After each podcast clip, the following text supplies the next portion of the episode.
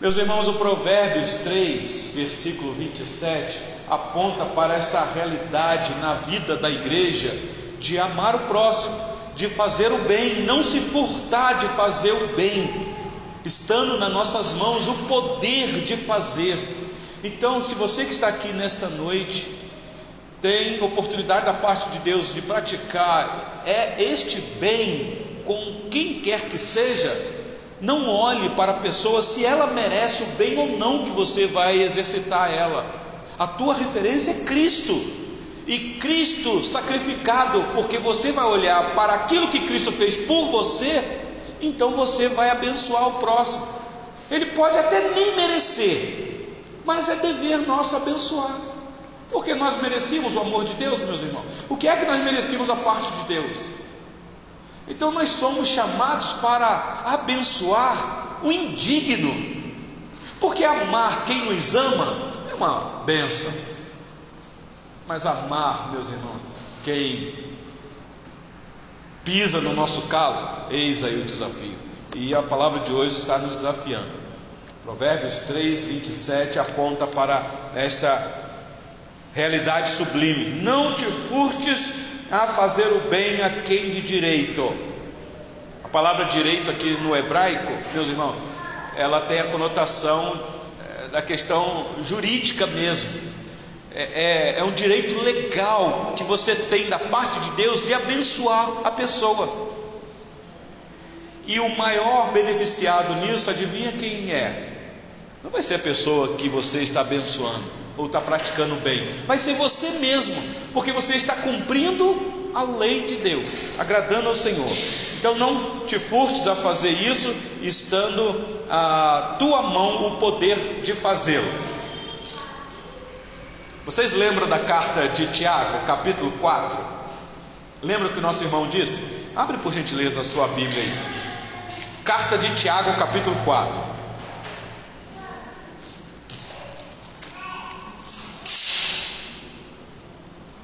Eu quero tentar, meus irmãos, concluir com vocês o Provérbios 3 hoje. Eu vou dar uma acelerada aqui. Tiago 4, a partir do versículo 13, diz assim: Nosso irmão Tiago é bem prático. Ah, alguns, alguns estudiosos questionam a carta de Tiago porque não vê muita doutrina. Não sei se vocês lembram que na primeira tradução do alemão, do grego para o alemão, Lutero teve algumas dificuldades com esta carta, mas depois ele, ele entendeu que a carta era preciosa, porque a carta de Tiago é tão prática, ele já vai logo no assunto. Olha o que ele diz aí a partir do versículo 13, Tiago 4,13. Eu vou ler até o versículo 17.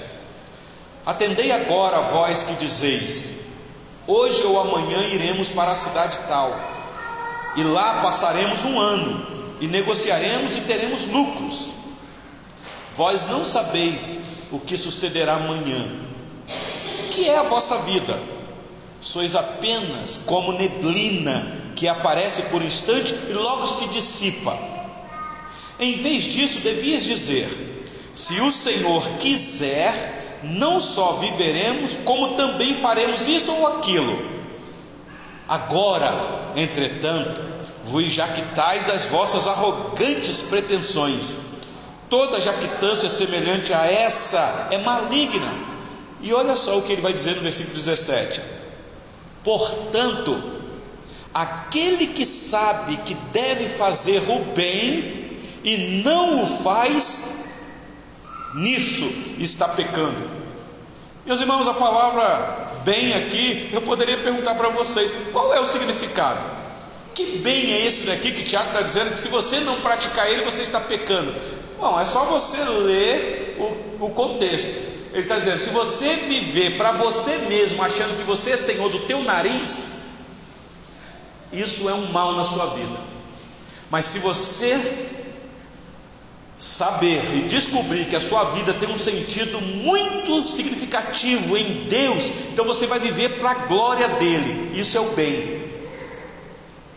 Porque você vai até planejar, você vai até é, almejar crescer, mas você vai fazer isso se o Senhor quiser. Se o Senhor lhe der oportunidade, se o Senhor lhe der saúde e vida, porque ele diz aqui: a nossa vida é tão breve. Quantos arrogantes planejam, vou fazer isso, vou comprar isso, vou para a cidade tal, negociar e vou ganhar muito dinheiro, e de repente tem a sua vida ceifada. Meus irmãos, a realidade está aí para provar isso. Então, esse é o arrogante. Então, o bem aqui, meus irmãos, é você reconhecer que a sua vida é totalmente dependente de um ser que te criou, que te formou e que te salvou, e que é Pai. E esse Pai te chama: pratique o que é bom, faça o bem ao teu próximo. Então, volta para Provérbios, por gentileza.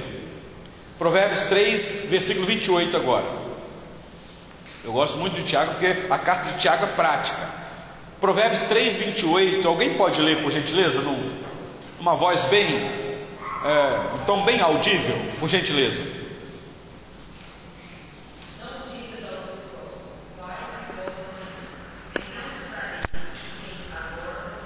Pronto. O pai está falando para o filho: Meu filho, existe uma oportunidade nas tuas mãos agora para você fazer. Não perca a oportunidade. Não digas ao teu próximo: Olha, vai e volta amanhã. Meus irmãos, porque amanhã nós não sabemos se teremos. A oportunidade é hoje. É o dia que se chama hoje. Então você não faça isso, meu filho. Se você tiver que fazer, faça depressa. Lembra que o Senhor Jesus falou isso para alguém? Mas ali, aquele estava com a intenção maldosa, que daqui a pouco eu vou falar dele aqui com vocês. Ah, o nosso irmão Tiago, eu posso me valer de novo aqui de Tiago. Tem uma palavra, meus irmãos, exortativa nesse sentido para nós.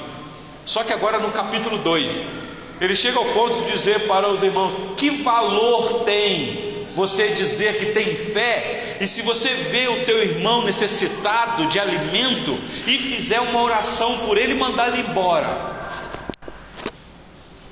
Que valor, que fé é essa que você diz que tem, que você está vendo o teu irmão necessitado e ainda você tem a cara de pau de orar por ele? Parece que Tiago está dizendo: olha, você tem que saber o que é a vida espiritual.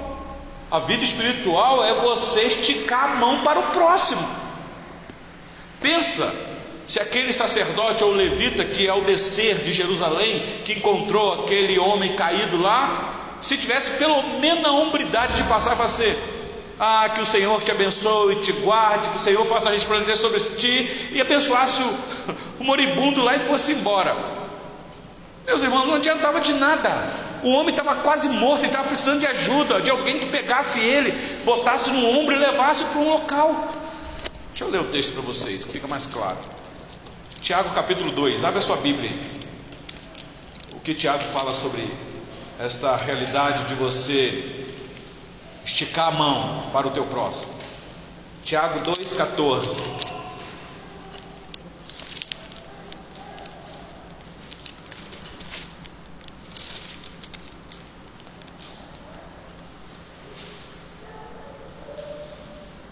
Você achou?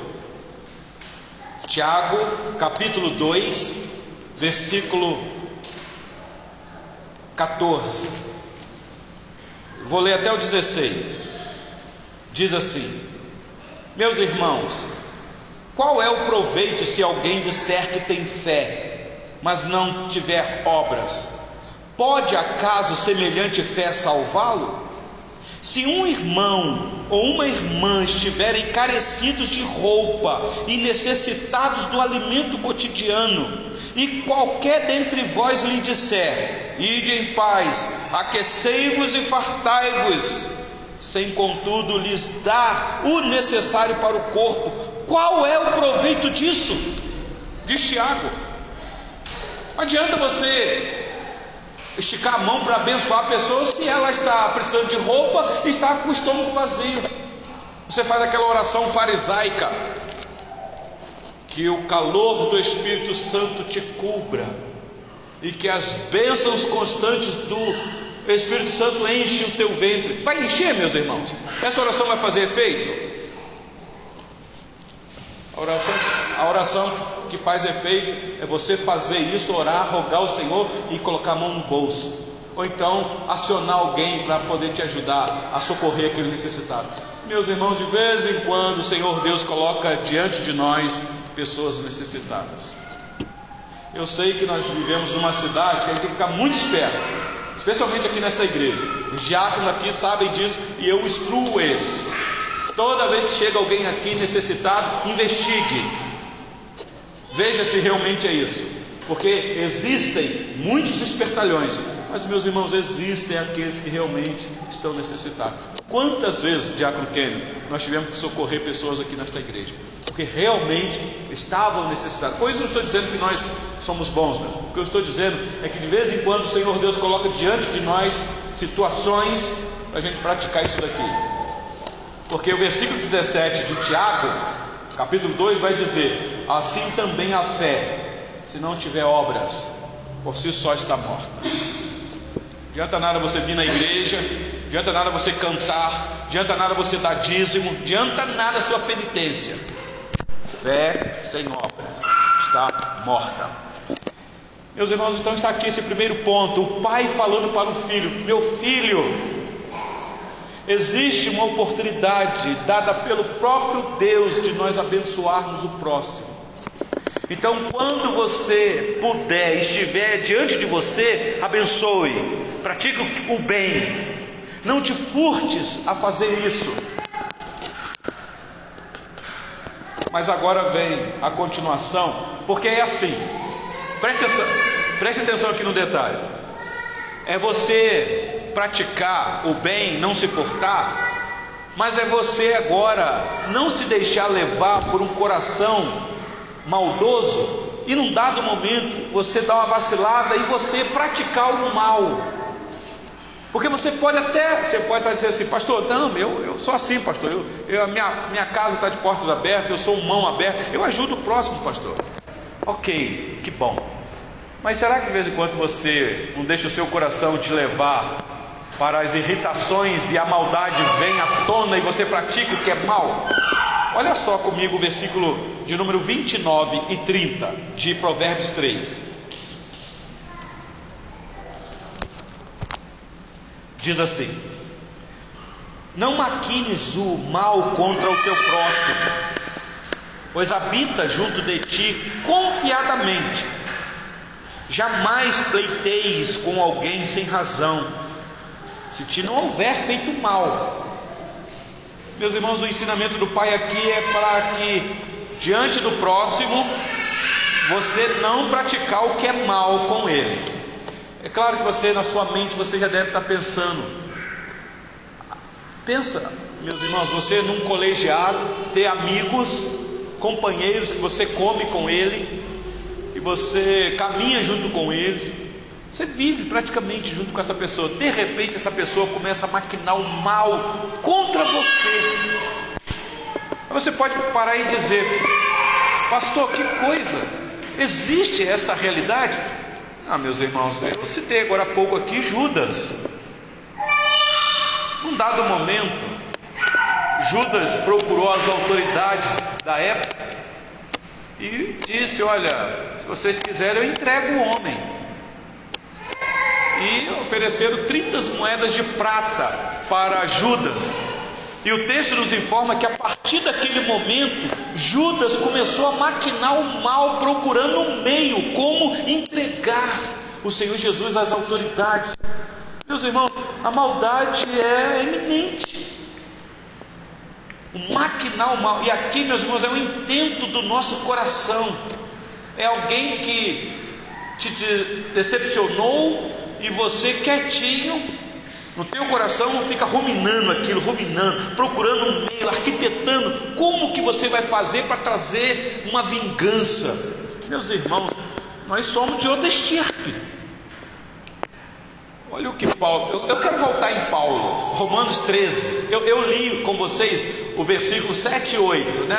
Mas agora deixa eu ler até o, até o 10 com vocês. Volta lá os seus olhos, Romanos 13. Olha isso daqui. Quer ver uma coisa? Romanos 13.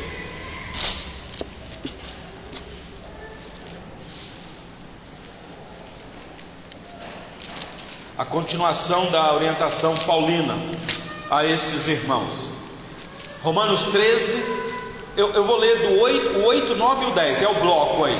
Diz assim: a ninguém fiqueis devendo coisa alguma, exceto o amor com que vos ameis uns aos outros, pois quem ama o próximo tem cumprido a lei. Aí ele faz uma citação aqui de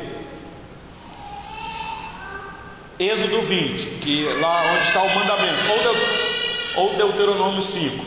Ele vai dizer: ó, não adulterarás, não matarás, não furtarás, não cobiçarás. Se há qualquer outro mandamento, tudo nesta palavra se resume: amarás o teu próximo como a ti mesmo. E olha o que ele diz no versículo 10: o amor não pratica o mal contra o próximo, de sorte que o cumprimento da lei é o amor. Então, se nós somos chamados como filhos a amar o próximo, meus irmãos, não cabe, não há coerência em nós maquinarmos o mal contra o próximo, seja quem ele for, ainda que seja um inimigo. A orientação paulina é: se o teu inimigo tiver fome, comida boa para ele. Você pode dizer assim, pastor, isso é demais. Ora, foi o Senhor Jesus que disse: Olha, se você quiser me seguir, o caminho é estreito. Eles vão te ferir uma face, eles vão te pedir a tua capa, eles vão te exigir uma caminhada mais distante, eles vão até te pedir emprestado. Leia lá Mateus 5, a partir do, do versículo 42, para vocês verem o que é que o Senhor Jesus diz. Meus irmãos, então está aqui esta orientação. Aliás, Mateus 26, não Mateus 5, mas agora Mateus 26, olha o que o evangelista registrou aqui, meus irmãos. Mateus 26, 14. Eu não ia ler esse texto, não, mas eu, eu, eu quero ler com vocês. Olha aí na sua Bíblia. Se você tiver uma caneta, você risca aí. Não é pecado riscar a Bíblia, não, meus irmãos.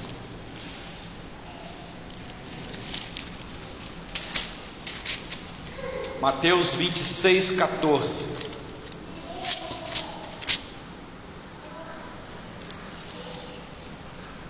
É exatamente o texto que eu citei para vocês.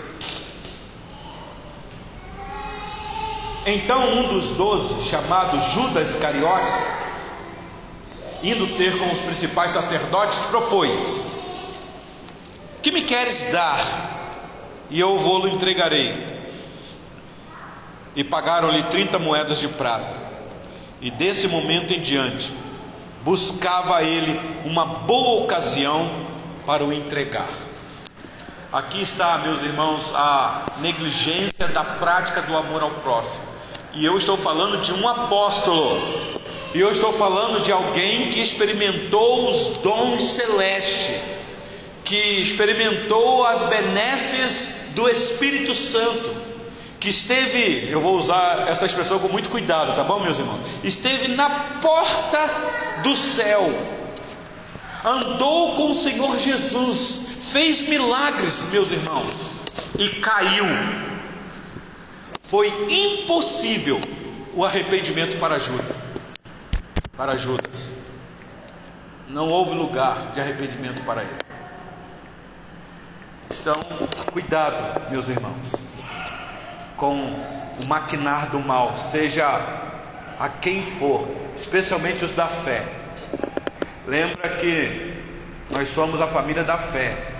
Quando você maquina um mal ou pensa em maquinar um mal contra um irmão, você está maquinando mal não, não contra o irmão, mas contra aquele a quem morreu pelo irmão. Cuidado para você não se igualar com Judas. Cuidado, cuidado. Versículo 30 de Provérbios 3. Vamos, vamos, deixa eu acelerar aqui. Jamais pleiteis com alguém sem razão, se não houver feito o mal Provérbios, aí mesmo, Provérbios 26 vai nos dizer o seguinte: Provérbios 26, 17. É um desafio para nossa irmã Luana segurar o Filipinho lá atrás. Provérbios 26, 17 diz assim: O que guarda a lei é filho prudente. Vou repetir, versículo 17, eu estava lendo o 7. Provérbios 26, 17: O homem carregado do sangue de outro. Eu nem eu, eu fui falar do Filipim e perdi aqui. 26, 17, deixa eu voltar lá. Quem se mete em questão alheia é como aquele que toma pelas orelhas um cão que passa. Meus irmãos, Provérbios tem muito disso. O que o sábio está dizendo aqui? Quem se mete em questão alheia é como aquele que toma pela, pelas orelhas um cão que. Por isso, meus irmãos, é que a gente tem que tomar muito cuidado em você entrar em questões de embate, de discussões, de debates, de ideias. A gente pode conversar, mas às vezes isso se torna uma arena. O que o sábio está dizendo aqui, cuidado para você não se meter em questão alheia. Em outras palavras, cuidado para você não se meter onde você não é chamado, não tomar partido de ninguém, porque senão vai ser como você ver um pitbull andando na rua e querer segurar a orelha dele. Se for mansinho, não tem problema nenhum, mas geralmente os pitbulls são violentos. Tenta segurar um pela orelha para você ver só. Nenhum cachorro gosta de ser segurado pela orelha. O que é que vai acontecer, meus irmãos? Toda certeza, você vai se machucar. É o que o sábio está dizendo aqui. Então, Provérbios 3, versículo 30, nos diz o seguinte: jamais pleiteis com alguém sem razão, porque senão vai ser como segurar um cão pela orelha, ele vai te morder. Então, eu quero agora correr com vocês do versículo 31 a 35, que é a tônica dele aqui, meus irmãos. Acompanhe na sua Bíblia, por gentileza. Olha o que diz. O versículo 31 diz: Não tenhas invejas do homem violento, nem sigas nenhum de seus caminhos.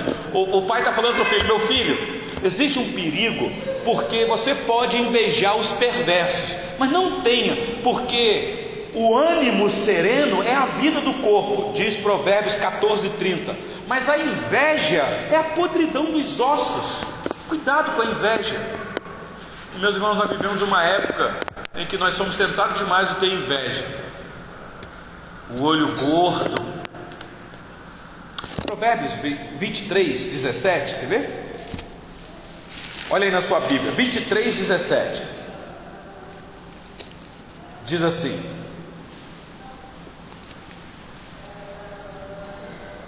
Não tenha o teu coração inveja de pecadores. Antes, no temor do Senhor, preservarás todo dia. Ou seja, temor do Senhor ah, é o princípio do saber. Então não tenha invejas. Ainda em Provérbios 24, versículo 1. Não tenhas invejas dos homens malignos, nem queiras estar com eles meus irmãos, palavra de sabedoria para nós. Então tome cuidado. São orientações que o pai dá para o filho. Meu filho, você tem que fazer o mal, você não pode praticar o, mal, o, o você tem que praticar o bem, não pode praticar o mal e você não pode se meter em questões alheias. E não tenha inveja do perverso, ainda que aparentemente ele está prosperando. Não tenha invejas. Por que tudo isso? Olha o que ele vai dizer agora, 32 em diante. Provérbios 3,32. Porque o Senhor abomina o perverso, mas aos retos trata com intimidade. A maldição do Senhor habita na casa do perverso, porém a morada dos justos ele abençoa.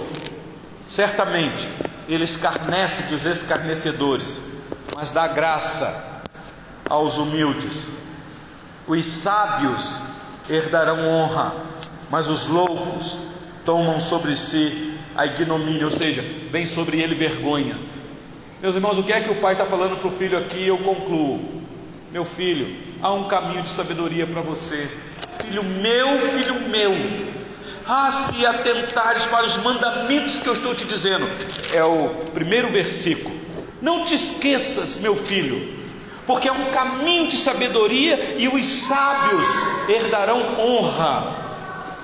Mas se você for um louco, meu filho, virá vergonha sobre você. Você irá experimentar a ignomínia, ignomínia, vergonha ou vexame.